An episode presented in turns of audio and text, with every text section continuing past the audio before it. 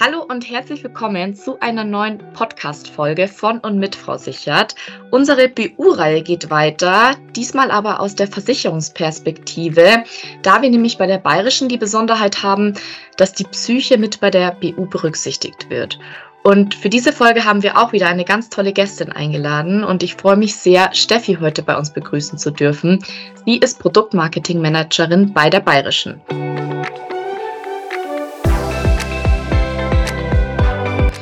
Steffi, was macht äh, eine Produktmarketing-Managerin eigentlich bei einer Versicherung? Ja, hallo Luisa, vielen Dank für die Einladung. Ähm, schön, dass ich dabei sein darf. Und äh, ja, gern bespreche ich mit dir das Thema und erkläre dir natürlich zuerst, was ich eigentlich mache. Also wie der Name schon sagt, bin ich für das Marketing des Produktes verantwortlich, also vielmehr für eine Produktgruppe und zwar die der biometrischen Risiken. Und damit fassen wir in der Versicherungswelt alle versicherbaren Risiken zusammen, die das Leben oder den Leben und Lebensunterhalt betreffen. Darunter fallen zum Beispiel Erwerbs- und Berufsunfähigkeit, aber auch der Verlust der Grundfähigkeiten, der Pflegefall oder auch der Tod. Ähm, wir arbeiten sehr eng mit dem Produktmanagement zusammen. Den Begriff kennt man ja auch, Produktmanager, eher in der Versicherungswelt. Und ähm, wir wollen natürlich auch immer wissen, darum ist diese Zusammenarbeit so eng, welche Produkte, welche Produktneuerungen, welche Produkterweiterungen sind so gerade in der Pipeline um da rechtzeitig Marketingimpulse einfließen zu lassen mhm. und ähm, auch diese schon während der Entwicklungsphase der Produkte vorzubereiten. Und wie genau entstehen dann überhaupt so Produkte wie jetzt beispielsweise die Berufsunfähigkeitsversicherung? Ähm, also für Versicherung braucht man ja zunächst erstmal irgendwie einen Bedarf. Also ähm, dieser ergibt sich bei fast allen Versicherungen aus einem finanziellen Risiko, was man absichern will, äh, eben wenn dieser Fall eintreten würde. Und bei einer Altersvorsorge spart man zum Beispiel Geld für, äh, für später an, dass man nicht der Altersarmut unterliegt. Bei einer Reiserücktrittsversicherung äh, versichert man den Reisepreis, falls man aus bestimmten Gründen nicht reisen kann. Und bei der Berufsunfähigkeitsversicherung ist es halt der Wegfall des Einkommens, äh, wenn man längere Zeit ähm, gar nicht arbeiten gehen kann oder, ähm, ja, oder gar nicht mehr arbeiten gehen kann. Mhm. Und ähm, ja, bei Berufsunfähigkeit handelt es sich um eine dauernde Krankheits-, Unfall- oder individualitätsbedingte Unfähigkeit, seinen Beruf auszuüben. Ähm, und als Berufsunfähigkeit, als berufsunfähig gilt man, äh, wenn man seinen Beruf voraussichtlich für sechs Monate äh, nicht mehr ausüben kann. Also diese Zeitspanne ist halt wichtig.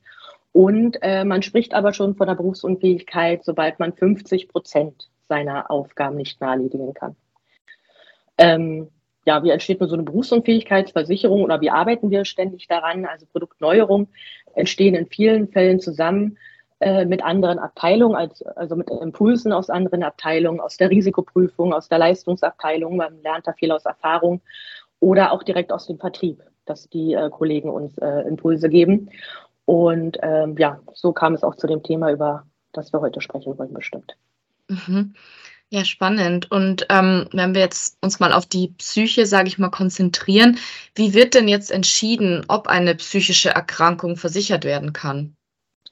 Äh, das machen wir also anhand der vorliegenden Daten. Je mehr Infos uns vorliegen, umso besser können wir da entscheiden. Also die Frage ist denn, was sind es für Beschwerden? Wie haben sich diese geäußert? Wurde schon eine Behandlung äh, durchgeführt? Wenn ja, welche? Über welchen Zeitraum? Wie war das Ergebnis? Und da befragen wir sowohl den potenzielle, die potenzielle Kundin als auch ähm, den oder die Therapeutin äh, zum Erfolg der Behandlung. Also wie diese diesen einschätzen. Ähm, das ist uns sehr wichtig. Also kurzum, je mehr Infos wir haben, desto besser können wir das einschätzen. Okay, und wo oder, oder gibt es Unterschiede, ob jetzt eine psychische Erkrankung versichert werden kann? Und wenn ja, wo, wo, worin liegen die? Also die entscheidende Frage ist, ist die Behandlung abgeschlossen oder läuft die noch? Mhm. Und ähm, da müssen wir halt schauen, was ist es für, für eine Behandlung, was ist es für eine, für eine Erkrankung. Und ähm, dann ist auch die Schwere der Erkrankung äh, entscheidend. Also zum Beispiel eine PTBS mit einem Suchtmittelkonsum zusammen ist natürlich sehr schwierig, weil der Rückfall äh, und somit dann die Leistung äh, sehr wahrscheinlich ist.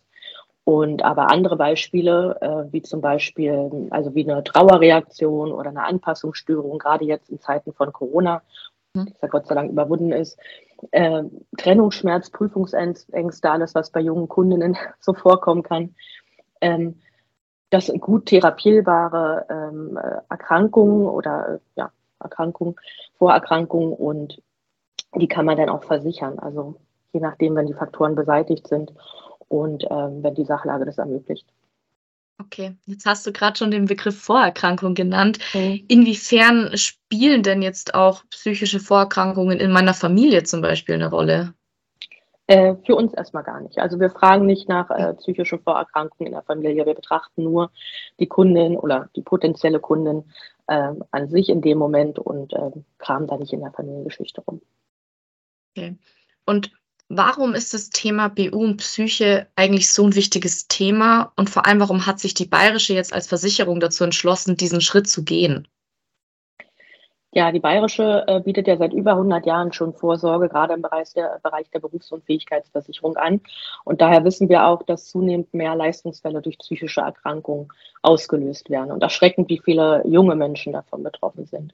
Und gerade auch bei äh, jungen Frauen lastet ein unheimlicher Druck, äh, wie ich finde, sie sollen Karriere machen, sie sollen äh, für die Familienplanung und für die Familie sorgen.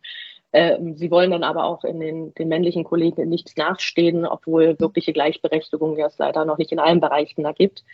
Äh, und das macht natürlich was mit einem. Also deshalb ist es toll, wenn junge Frauen ähm, wissen, dass sie sich Hilfe holen können, äh, zum Beispiel in Form einer Psychotherapie und äh, nicht alles in sich hineinfressen. Das ist ja die größere Gefahr, dass man alles in sich hineinfrisst und irgendwann später das dann umso komplizierter wird, die Lage.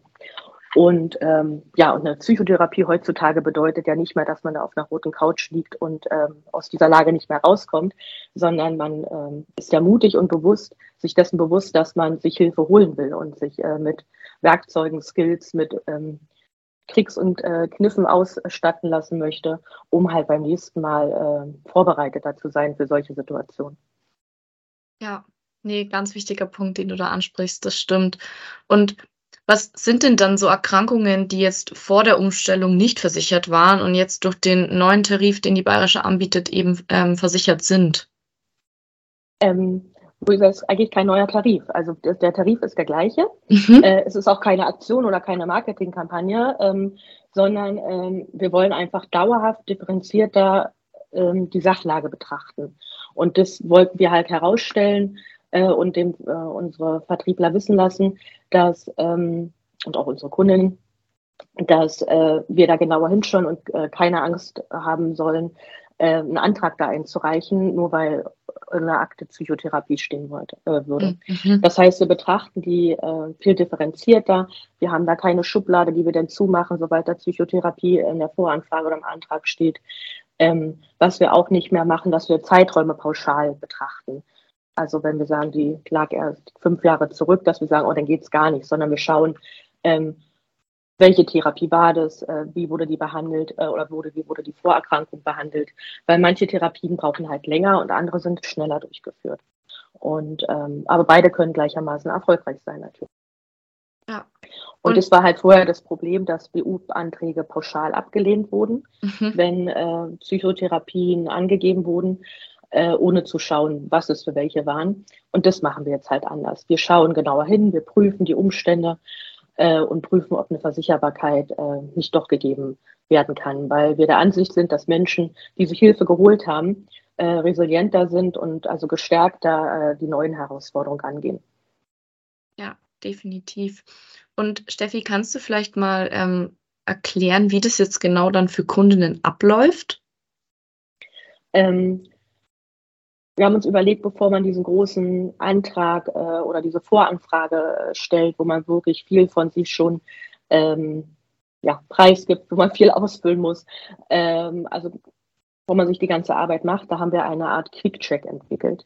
Ähm, mhm. Das heißt, ähm, es ist eine Art Vortest, bevor, wo man schauen kann, lohnt sich denn für meine Situation eine Voranfrage oder ein Antrag.